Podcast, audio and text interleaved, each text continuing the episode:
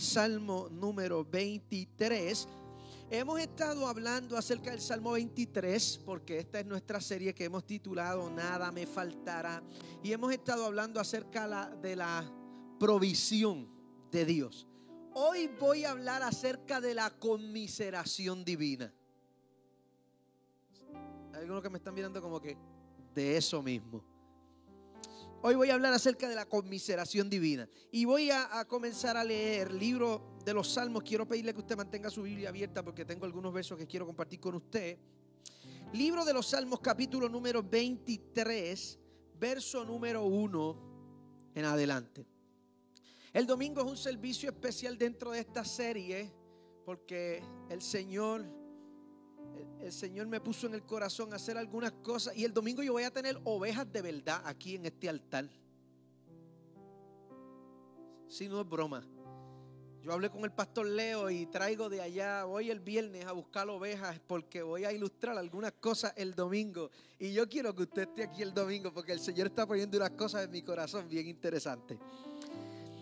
Libro de los Salmos capítulo número 23, verso número 1. Usted se lo sabe de memoria, pero lo voy a leer hasta el verso número 4. Dice la palabra del Señor de la siguiente manera. Jehová es mi pastor, nada me faltará.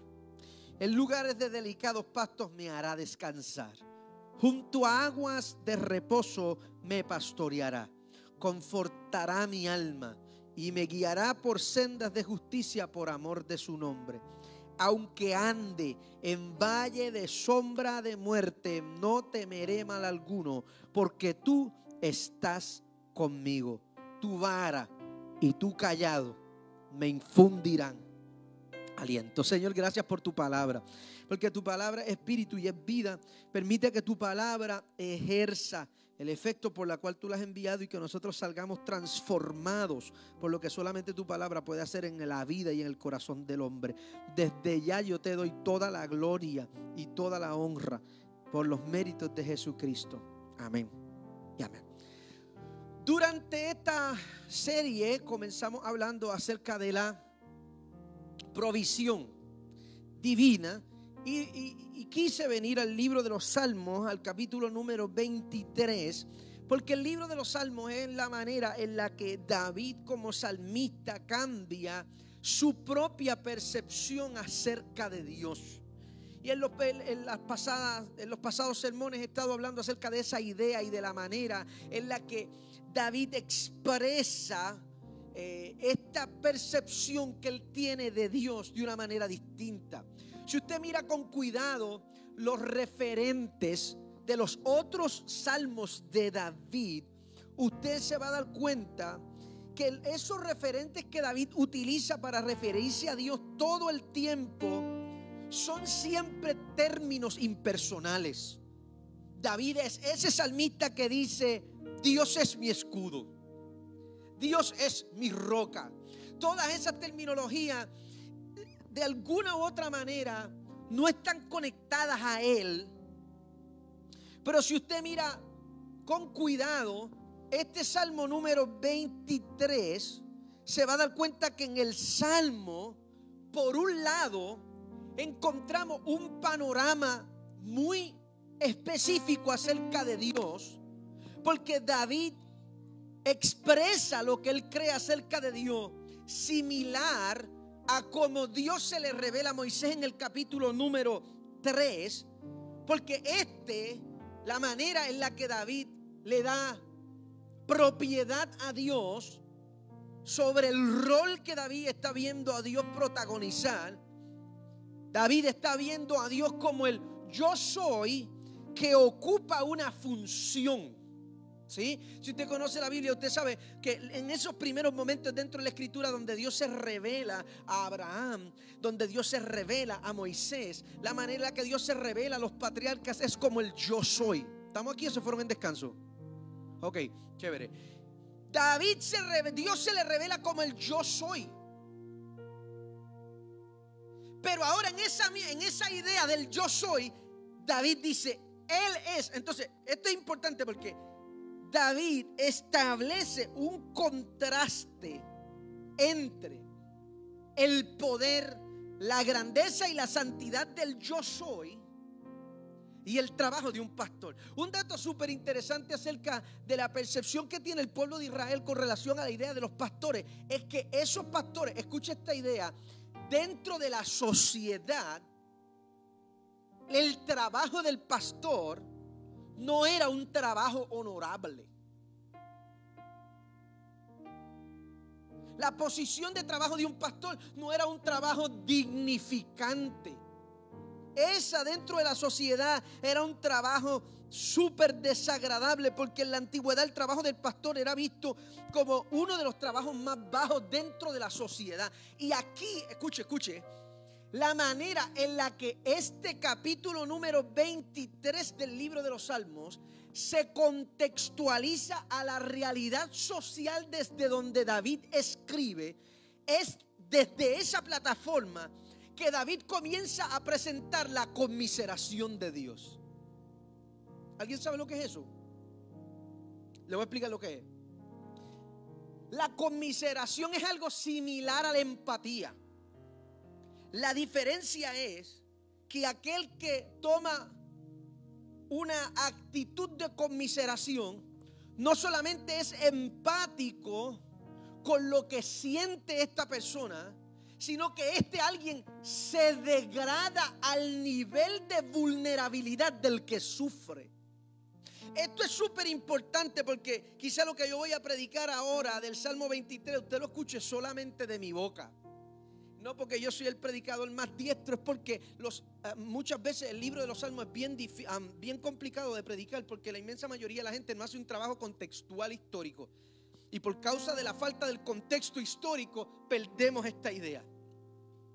So, desde el principio, David está presentando un contraste entre el poder del yo soy, entre el poder de, Jehová, el varón de ejército, entre el poder del Dios que vence las batallas, pero se hace pastor. Es este contraste entre el Dios que tiene todo el poder, que reduce esa experiencia de Él, nada más y nada menos, a la conmiseración del estado de David. Porque si usted mira con cuidado, usted se va a dar cuenta que David se está poniendo en el lugar de la oveja. Y está reduciendo al Dios Todopoderoso a la fragilidad, al desprecio, al rechazo social del trabajo del pastor. Si usted, no sé si a usted le gusta estudiar la Biblia, pero si le gusta estudiar la Biblia, yo le voy a recomendar con cuidado que usted mire los lentes mesiánicos de David que comienzan a escribirse a partir del Salmo capítulo número 22. El Salmo número 22 es un salmo mesiánico porque la Biblia dice que David comienza a ver Jesucristo en sus días. Y después, usted se va a dar cuenta porque el Salmo 22 es para pelo. O sea, el Salmo 22 que se escribe 2600 años antes, David empieza diciendo, Dios mío, Dios mío, ¿por qué me has desamparado? Y si usted mira con cuidado el Salmo número 22, 2600 años antes, el panorama que está describiendo el Salmo número 22 es el panorama del Via Crucis y la crucifixión de Cristo. ¿Estamos aquí? So David está manteniendo esa imagen profética y esa imagen mesiánica de Dios en Jesús. Y ahora dice, ese que se sacrifica, ese que muere, ese que se entrega, también asume una posición vil asume una posición menospreciada. Señores, Colosenses capítulo número 3 habla precisamente acerca de la manera en la que el Hijo de Dios, que es Dios mismo, yo vine con ganas de predicar y usted está en, en Narnia, pero estamos aquí, ¿verdad? ¿Estamos aquí? Ok, chévere.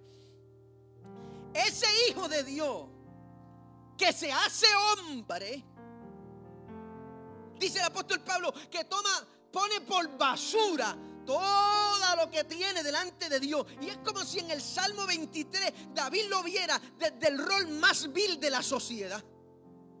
Él dice, este, este yo soy, me ama tanto que me ve quebrantado, me ve con hambre, me ve menesteroso, me ve como una oveja y, me, y se hace por mí un pastor. Él puede ser Dios y estar sentado en el trono. Él puede ser Dios teniendo todo el poder, pero asume el rol un rol marginado por la sociedad, un rol menospreciado por los hombres. Isaías capítulo número 53 dice que Él herido fue por nuestras rebeliones, molido por nuestros pecados, que el castigo de nuestra paz fue sobre Él, que por su llaga fuimos nosotros curados, curado. Y dice Isaías, y le tuvimos por herido de Dios y abatido, diciendo Isaías, el mundo lo menospreció, porque Él tomó un rol, un rol tétrico, algo que no era digno de nadie, pero ese es el amor evidente de Dios que lo está proyectando David desde la propia historia de su vida. Es como si David estuviera usando el prisma de su vida para proyectar una imagen paralela a la vida que él había vivido como pastor de oveja, cambiando de rol. El contexto histórico del Salmo número 23 está ligado a esta porción escritural. Busque la Biblia conmigo. Primera de Samuel, capítulo número 17.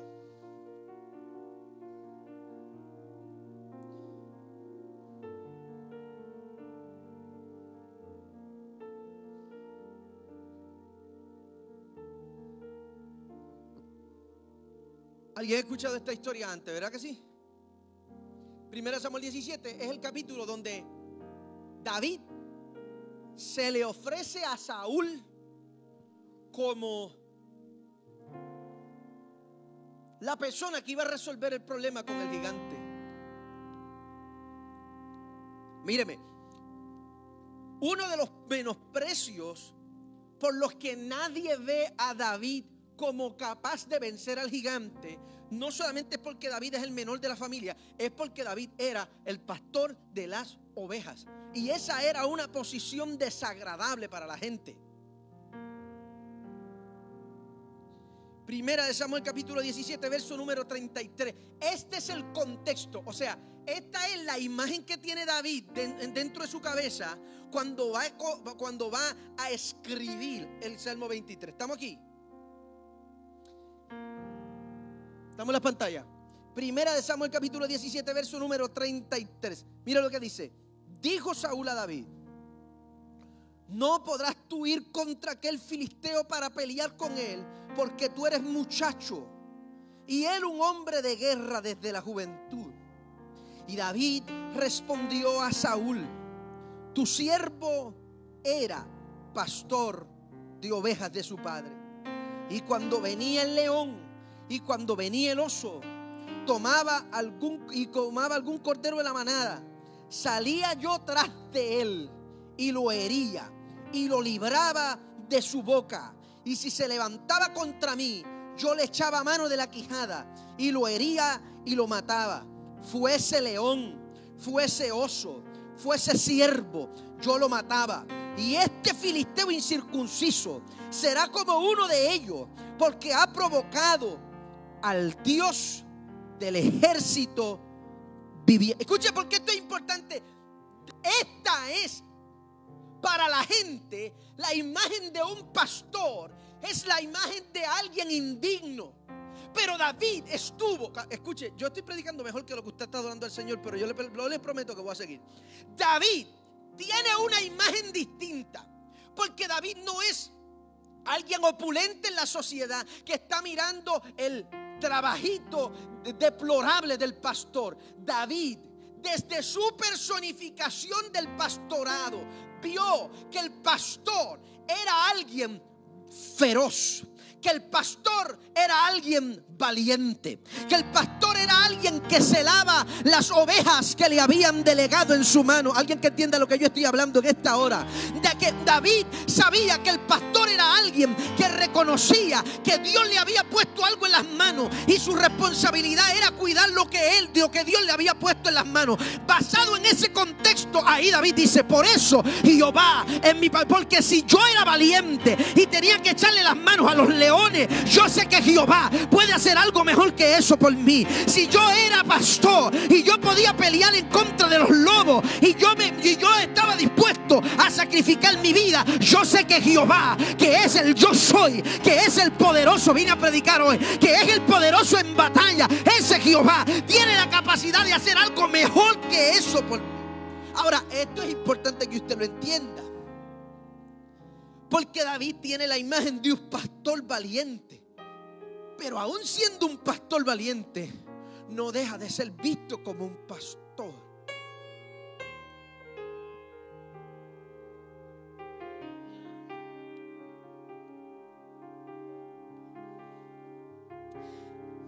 So, en el Salmo 23, David David está presentando el corazón del amor de un Dios. Que se presenta al nivel de la fragilidad del hombre. Señoras y señores, eso se llama, eso le llama el apóstol Pablo la encarnación del Hijo de Dios.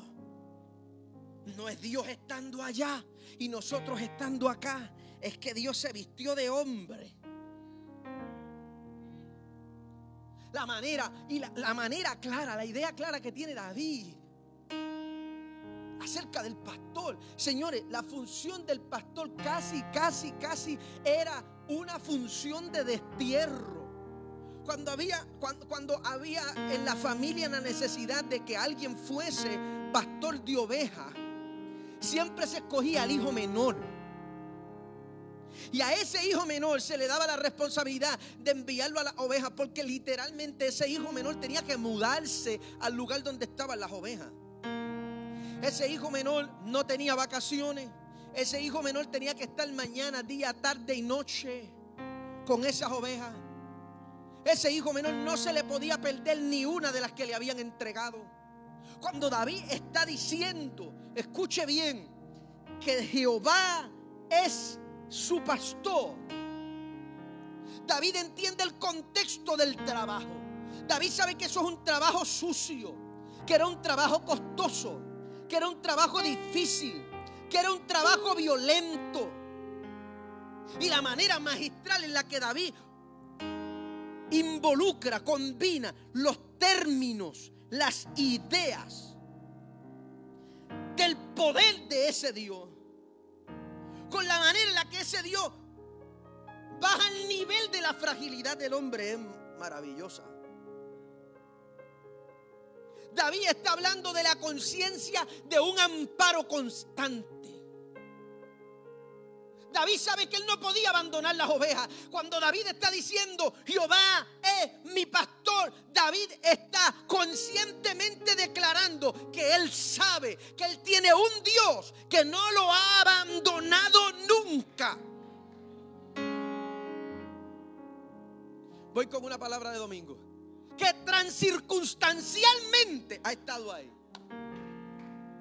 Que por encima de. Escuche, el pastor de ovejas no podía abandonar las ovejas ni en invierno, ni en verano, ni de noche, ni de día. Porque, escúcheme, el enemigo número uno de las ovejas no son los lobos. El enemigo número uno de las ovejas son los ladrones. Porque las ovejas no solamente tienen valor por lo que son, también tienen valor por lo que producen. Y el pastor no solamente tiene que cuidarlo de las ovejas, de, los lobos, y tiene que cuidarlo de los osos. El enemigo número uno de las ovejas son los ladrones. Porque siempre hay uno que quiere meter las manos en el rebaño de Dios. Cuando David está diciendo, Jehová es mi pastor, nada me faltará. En lugares de delicados pastos me hará descansar. David está diciendo, el gran yo soy tuvo conmiseración de mí. David está diciendo, ese Dios todopoderoso descendió a mi miseria. No me está mirando desde las gradas. Mírame, Dios siempre ha estado ahí. Estaba ahí con Sadrach, Mesach y Abednego. Estaba ahí en la cisterna con José. Estaba ahí en el mar rojo con Moisés. Estaba allí cuando Lázaro estaba metido en ese sepulcro. Estaba allí cuando Pedro se estaba hundiendo en el agua. Dios siempre está ahí. Escúchame por favor. La iglesia, la religión, el clasismo dentro de la iglesia hace que la gente piense que Dios está y Dios se siente estar cuando la gente está celebrando, cuando tú estás en bendición, cuando tú estás en victoria, cuando tú estás en el éxito, cuando las cosas te están saliendo bien. Pero la manera en la que David expresa este Salmo 23 es mostrando ese siervo sufriente que no solamente está cuando la gente está aplaudiendo, también está cuando la gente está llorando, también está cuando la gente se siente perdida, también está cuando la gente tiene hambre, está allí cuando la gente tiene necesidad. Está allí cuando la gente está siendo perseguida. Está allí cuando la gente está siendo abandonada. Cuando a la gente le están dando la espalda. Cuando la gente se siente frustrada. Cuando la gente se siente rota. Cuando la gente, yo vine a predicar, yo le dije que yo vine a predicar. Cuando la gente siente que no tiene un camino. Cuando la gente siente que no tiene alternativa. Ahí está Él. Yo sé que es muy difícil que los sensores naturales de las emociones logren sentir a Dios. Pero déjame decirte algo, puede que tú no lo estés sintiendo porque tus emociones están comprometidas con la pérdida. Puede que no lo estés sintiendo porque tus emociones están comprometidas con el dolor. Puede que no lo estés sintiendo porque tú ves que tus enemigos están alrededor tuyo. Pero yo necesito que tú entiendas que Dios es ese Dios que está ahí en la fragilidad, que está ahí en el abandono, que está ahí en la frustración. Esa es la manera en la que referencialmente David está apelando a la misericordia y a la piedad que él experimentó ante el malestar y el dolor de su vida.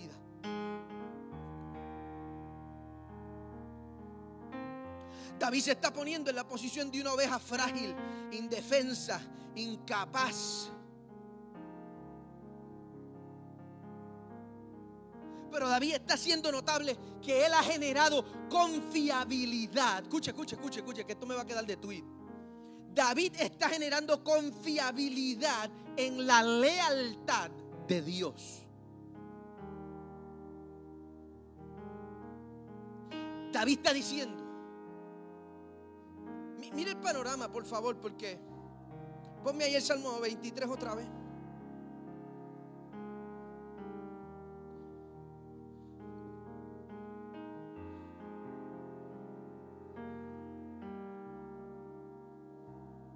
David pone esta idea. Ponme el verso 2 ahí. Dice, en lugares de delicados pastos me hace descansar. Junto a aguas de reposo me pastoreará. Mire, esto parece que no habla de un panorama muy tétrico, pero el inicio del verso número 2 nos da un, del verso número 3, ponme el 3 ahí, pone un contexto duro del proceso de David. Porque David dice, confortará mía. Míreme, los que necesitan están confortados por Dios son los que están rotos. Si usted mira el verso número 3 y hace la interpretación hermenéutica al berres del 3 para el 1, se va a dar cuenta de cuál es el panorama. David está quebrantado. ¿Lo vio? Mira el 2 de abajo para arriba. David tiene sed. David tiene hambre. Él dice, yo sé que no me va a faltar nada. Porque yo he tenido sed antes. Porque yo he tenido hambre antes. Y en esos lugares de delicados pastos es que Él me hace descansar. Es como si David está apelando a la memoria, a la referencia que Él tiene del comportamiento leal de Dios.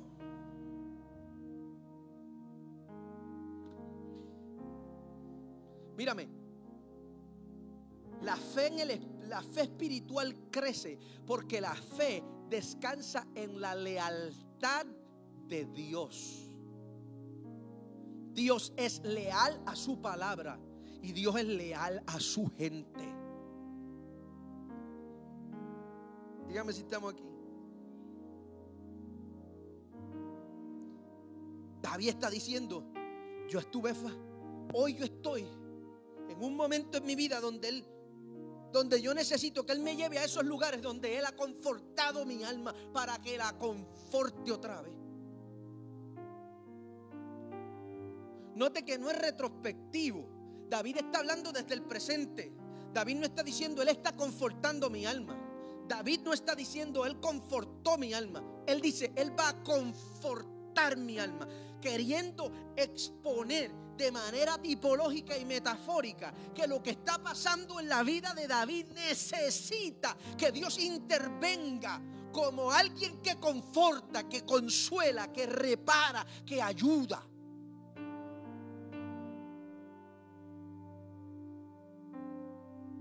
Es como si David estuviera diciendo que no hay deficiencia en la provisión divina.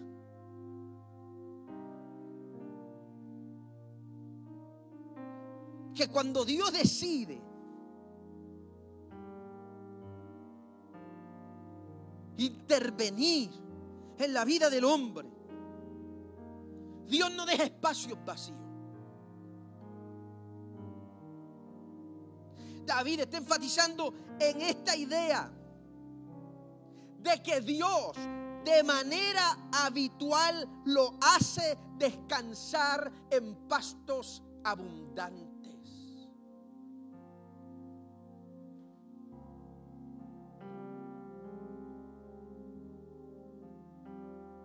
David no está diciendo, Él me va a hacer descansar en algunos pastos. David está diciendo, en lugares de delicados. David está demasiado seguro al lugar donde Dios lo va a descansar, como si Dios lo hubiese llevado ahí antes. Estamos aquí. La pregunta es, pregunta es,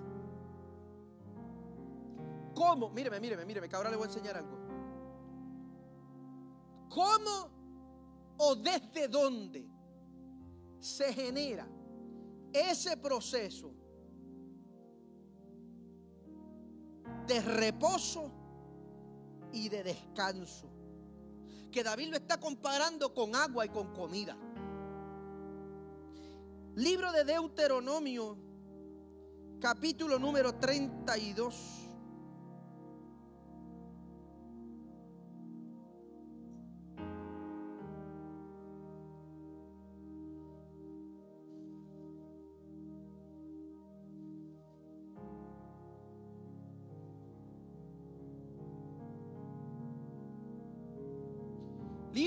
Deuteronomio capítulo número 32, verso número 1 en adelante.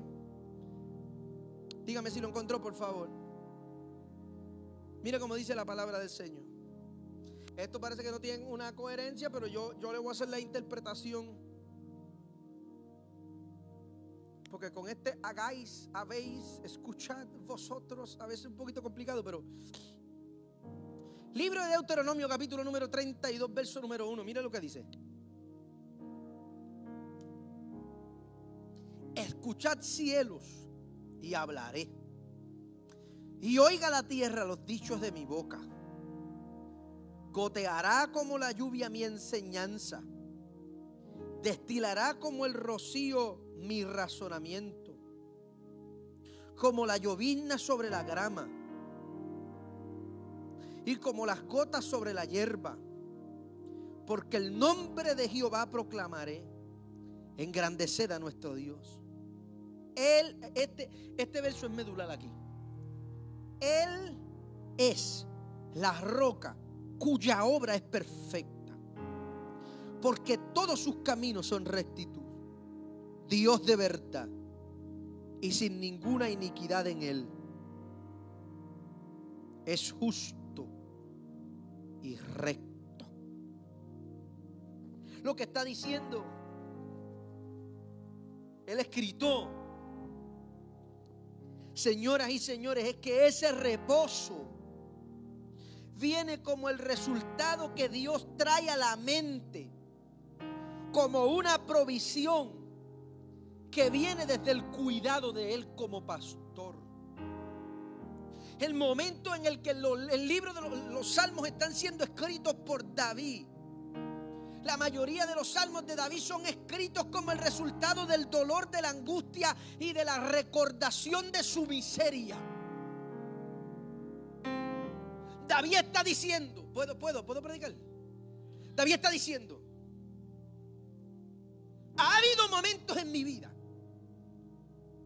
donde yo ando como una oveja irracional que no encuentro hacia dónde ir, que no encuentro esperanza ni le encuentro sentido a nada. Y ahí encuentro un pastor. Pero ese pastor que me pastorea a mí, a través de sus palabras, trae reposo a mi vida. En otras palabras, David está poniendo esas palabras de Dios como ese algo que le, le devuelve la vida, lo refresca.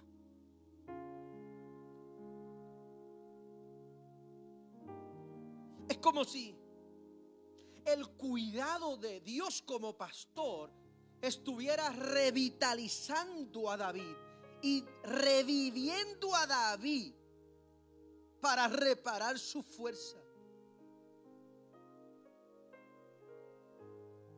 Porque ese pastor conoce dónde están los pastos verdes y las aguas de reposo que nos restauran. Porque no hay manera de llegar a los pastos verdes y a las aguas de reposo si el Señor no nos dirige y nosotros no le obedecemos.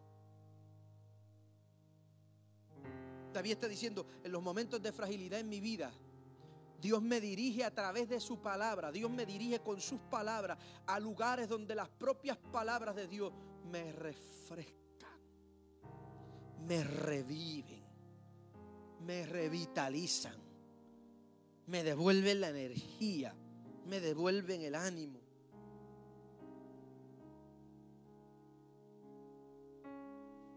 Señores, si la iglesia vuelve a valorar la palabra de Dios, la palabra de Dios tiene el poder para devolvernos la vida en medio de los procesos de quebrantamiento y desesperanza.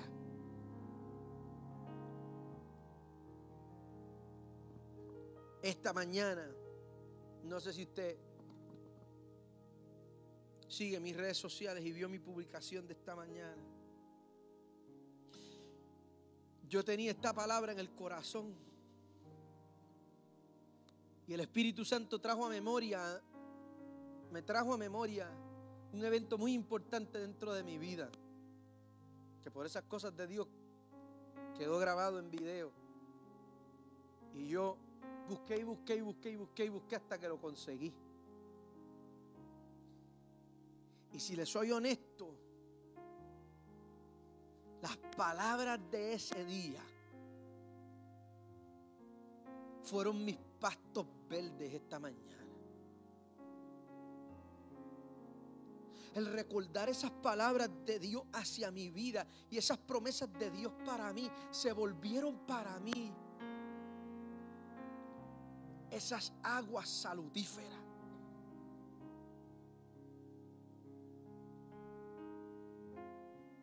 Hay veces que nosotros, a nosotros nos encanta que Dios nos hable, pero no podemos, no podemos querer, no podemos amar que Dios nos hable si no buscamos preservar una buena memoria de las palabras que Dios nos habla.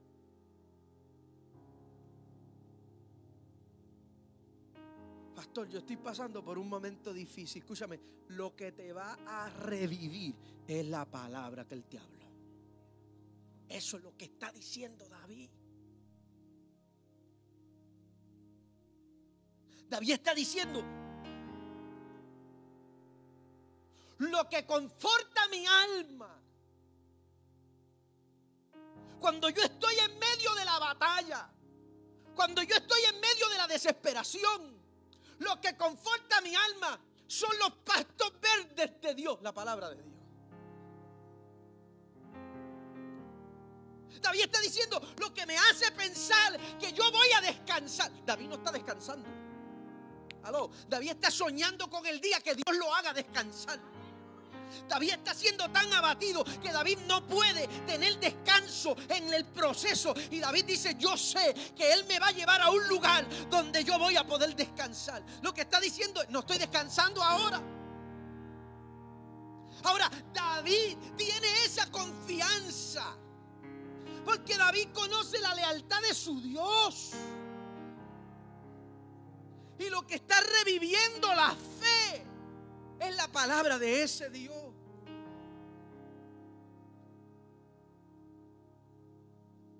Yo creo que con palabras yo no puedo describir lo difícil que es pastorear.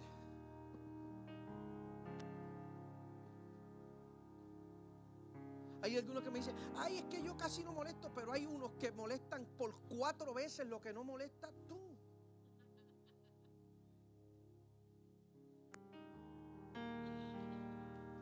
Y no somos una iglesia muy grande, pero somos ya ciento y tantas personas y yo soy uno.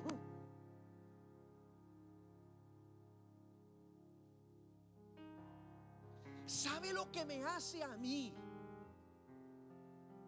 Sacudirme cuando el desánimo me toca. Pues no lo parece, pero yo me desanimo, ¿sabe? No lo parece porque yo trato de predicar con el mismo ánimo, con la misma fuerza, con el mismo espíritu. Y me he dado cuenta que cuando menos ánimos tengo, más Dios me usa porque cuando hay menos de mí, hay mucho de Él. Y gloria a Dios porque cuando hay menos de mí, hay mucho de Él. ¿Sabe lo que a mí me hace decir? No, yo no puedo, no puedo. Yo no le puedo dar lugar a este coraje, yo no le puedo dar lugar a este desánimo, yo me tengo que sacudir, yo me tengo que levantar. La palabra de Dios, esa idea, esa palabra de Dios me crea una imagen en mi cabeza y yo digo, Dios no ha terminado todavía. Dios me dijo que yo iba a ver esto y hasta que yo no lo vea significa que Dios no ha terminado. Dios me prometió que yo iba a ver aquello y hasta que Dios no cumpla cada palabra que Dios ha hablado, Dios no ha terminado. Escúchame, porque para mí es importante establecer esta idea. Tú vas a encontrar descanso cuando tú aprendas a valorar la palabra de Dios, que es la que te da descanso. Esa palabra que Dios te trae a la memoria cuando tú tienes miedo. Esa palabra que Dios te trae a la memoria cuando tú estás frustrado. Esa palabra que Dios trae a memoria cuando las cosas están saliendo mal.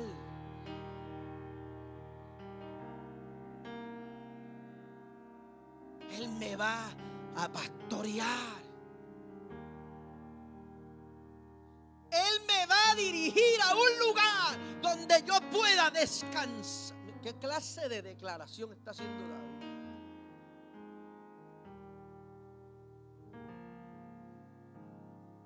David está diciendo, Dios no me va a dejar aquí. Dios no me va a dejar en este momento de mi vida. Dios me va a sacar a un lugar. Uy, yo siento la presencia del Señor. Dios me va a sacar a un lugar donde su palabra va a volver a alimentarme. Dios me va a sacar a un lugar donde yo voy a poder estar tranquilo y mis enemigos no van a poder llegar a donde mí y los ladrones no me van a encontrar y las fieras del campo no van a acabar conmigo. Dios me va a pastorear y me va a llevar a un lugar donde yo voy a estar tan seguro que estoy convencido que nada me faltará. ¿Qué clase de declaración? El domingo voy a hablar de la vara y del callado, por eso voy a traer ovejitas. Y porque quiero que los nenes toquen a las ovejitas. ¿Sabe que yo soy un niño como de 8 años con barba? Usted sabe eso, ¿verdad? Ok, pues yo estamos, estamos negociando, el pastor Leo y yo, yo le pedí tres ovejas. Y Leo me dice, pero te traes tres ovejas. estoy, estoy negociando, voy a traer tres o cuatro ovejitas. Voy con un kennel grande de perro a buscar ovejas para allá y estoy emocionado. Porque el domingo voy a hablar de la vara y del callado. Cómo la vara y el callado no tiene sentido. Mire, no tiene sentido porque el callado es para infundir disciplina y redirigir el camino de las ovejas. Como las ovejas son telcas, el callado, que yo tengo uno por ahí, lo usa el pastor para meter la curvita del callado en el tobillo de la oveja y fracturarle la pata a la oveja.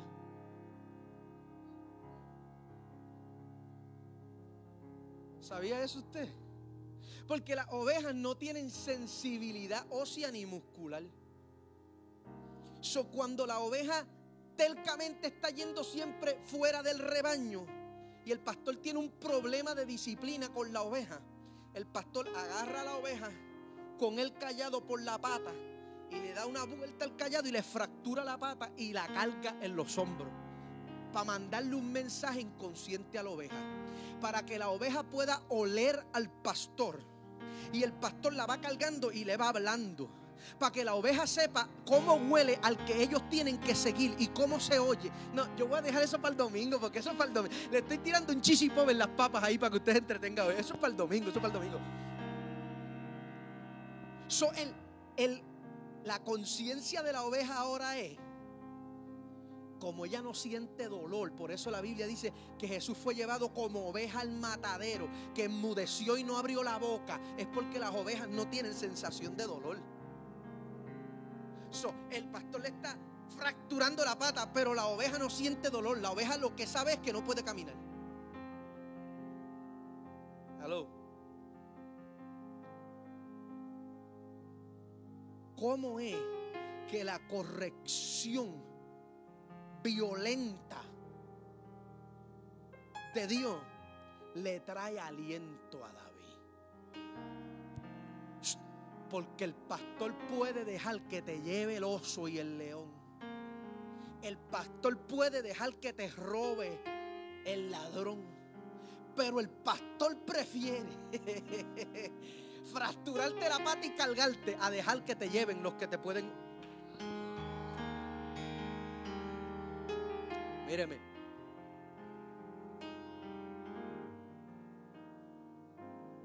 Dios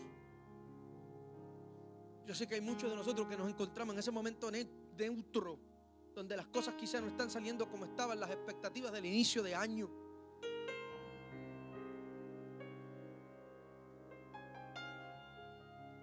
Que Dios te pastoree. Solo voy a repetir hasta que yo termine esta serie. Deja que Dios te pastoree. Porque cuando Dios te pastorea, Dios va a traer a tu memoria todo el tiempo. Va a llevar tu mente al lugar donde tú puedes descansar. Ese lugar de la palabra de Dios que dice que Dios no ha terminado contigo. Que el panorama se ve difícil, pero hay un después de esto. Que las cosas no están saliendo bien, pero Dios no deja para siempre desvalido al hombre. Que el Dios que que comenzó la obra, perfecciona la obra. Que aquel que nos hizo el llamado va a cumplir esa palabra. Dios no es solo un Dios de victoria.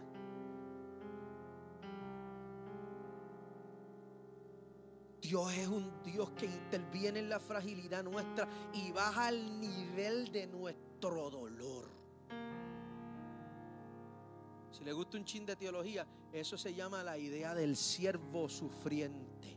La Biblia explica desde el Génesis al Apocalipsis cómo Dios no eh, Dios la, La, la, deidad de Dios en Cristo no es este Dios que está en un pedestal mirando desde las gradas a la gente sufrir.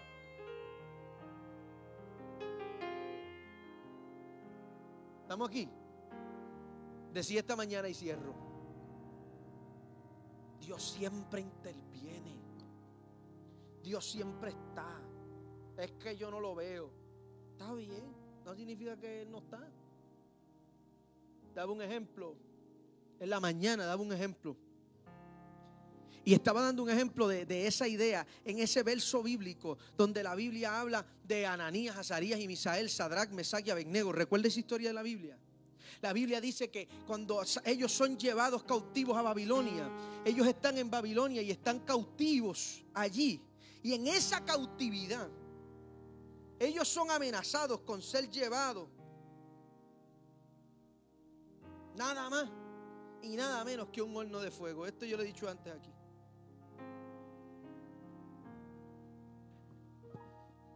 La Biblia nunca dice que Sadrach, Mesach y Abednego vieron nada.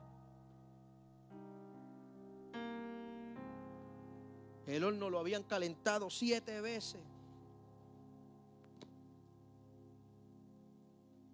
Y de momento, Nabucodonosor dice, adiós. Pero no fueron tres los que echamos ahí. Y yo veo allá adentro un cuarto personaje que es como el hijo de los dioses. Mírame. Mírame. Importante no es que tú lo veas en el horno. Importante es que el que te quiere matar vea que Él está contigo en el horno. Quizás tú no lo vas a ver. Pero si la enfermedad lo ve, si los demonios lo ven, si el diablo lo ve, ¿alguien entiende lo que yo estoy hablando? Si tus enemigos lo ven, quizás tú no estás viendo nada alrededor, pero lo importante es que el enemigo que vino para matarte sepa que tú no estás solo, que dentro de ese horno, en esa depresión, en ese proceso de pérdida, con esas ganas de dejarlo todo, allí está Él listo para confortarte, listo para darte alimento. yo vine con ganas de predicar hoy. Qué bueno es.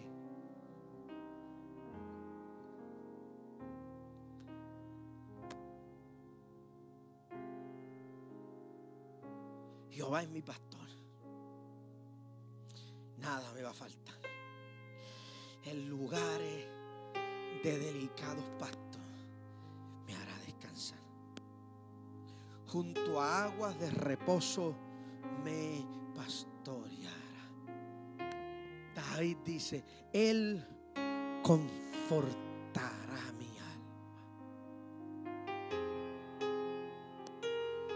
Yo voy a cerrar esta idea, estableciendo, yo voy a cerrar este sermón esta noche estableciendo esa idea. En medio de este proceso Dios quiere confortar tu alma.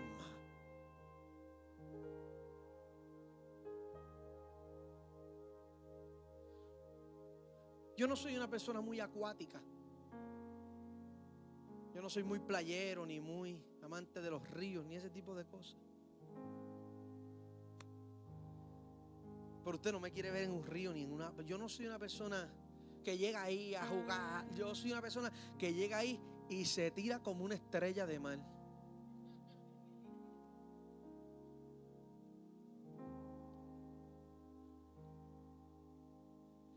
Para mí, no hay una sensación de paz más grande que sentir que uno está flotando en el agua. Yo me voy solo así, yo soy, yo soy así que mi ansiedad social y esas cosas así, yo voy con gente y estoy un ratito y me voy por una esquina solo a flotar como una estrella de mar.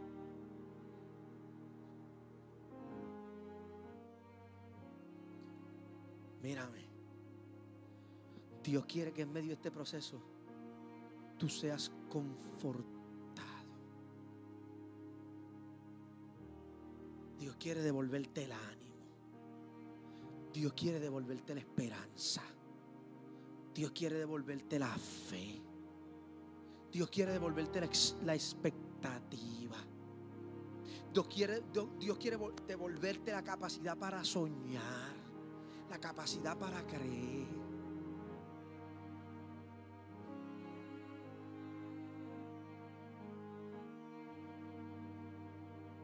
Cierra los ojos ahí donde estás esta noche. Y yo voy a abrir el altar hoy. Y voy a abrir el altar hoy para alguien que me dice, pastor, yo estoy pasando por un proceso. Yo no necesito una profecía. Yo no necesito cuatro unciones. Yo no necesito que nada. Yo necesito que Dios me conforte el alma. Que Dios haga un paréntesis en medio del proceso y Dios me pase la mano porque costó tanto palo en el corazón que yo necesito un momento donde la presencia de Dios comience a confortar mi alma.